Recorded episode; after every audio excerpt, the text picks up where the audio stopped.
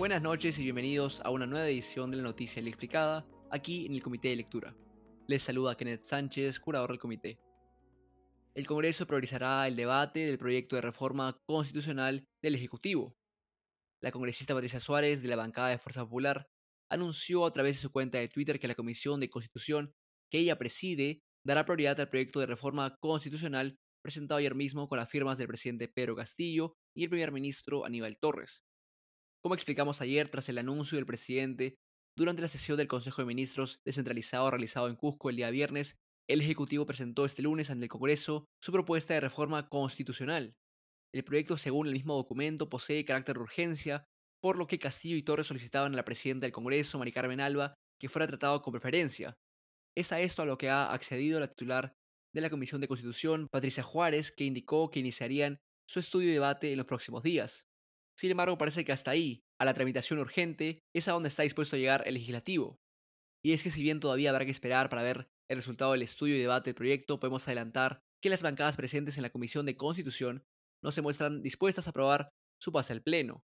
El diario El Comercio consultó con distintos congresistas de estas bancadas y, según su información, seis de las ocho representadas en la comisión se oponen a la reforma. Por ejemplo, el congresista Eduardo Saloana de Alianza para el Progreso declaró, abro comillas, no, Alianza para el Progreso de ninguna manera respaldaría ese despropósito, cierro comillas. Y según se ha confirmado hoy, el Congreso no es el único frente opositor abierto que está enfrentando Pedro Castillo con este proyecto. Como comentamos también ayer, distintos periodistas reportaron que algunos miembros del Consejo de Ministros habían mostrado su disconformidad con el proyecto presentado por el Ejecutivo.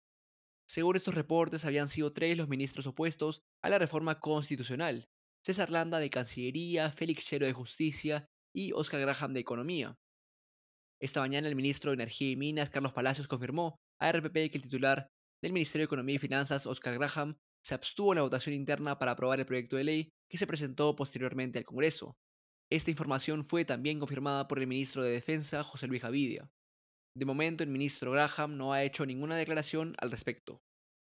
Finalmente, lo último que tienes que saber sobre esto es que, en una muestra de la celeridad y al parecer poca preparación con que fue presentado el proyecto de ley por parte del Ejecutivo, el abogado y constitucionalista Diego Pomareda denunció a través de su cuenta de Twitter que el texto del proyecto copió citas de un artículo publicado por él en la revista LP Derecho, abro comillas, sin haberlas leído, cierro comillas. Según Pomareda, abro comillas, si el Ejecutivo hubiera leído el artículo, se daría cuenta que no estamos ante un momento destituyente ni constituyente. Además, advertiría el riesgo que supone para nuestra democracia la concentración de todo el poder en una asamblea constituyente, cierro comillas parecería que no empieza bien la aventura constituyente del presidente Castillo.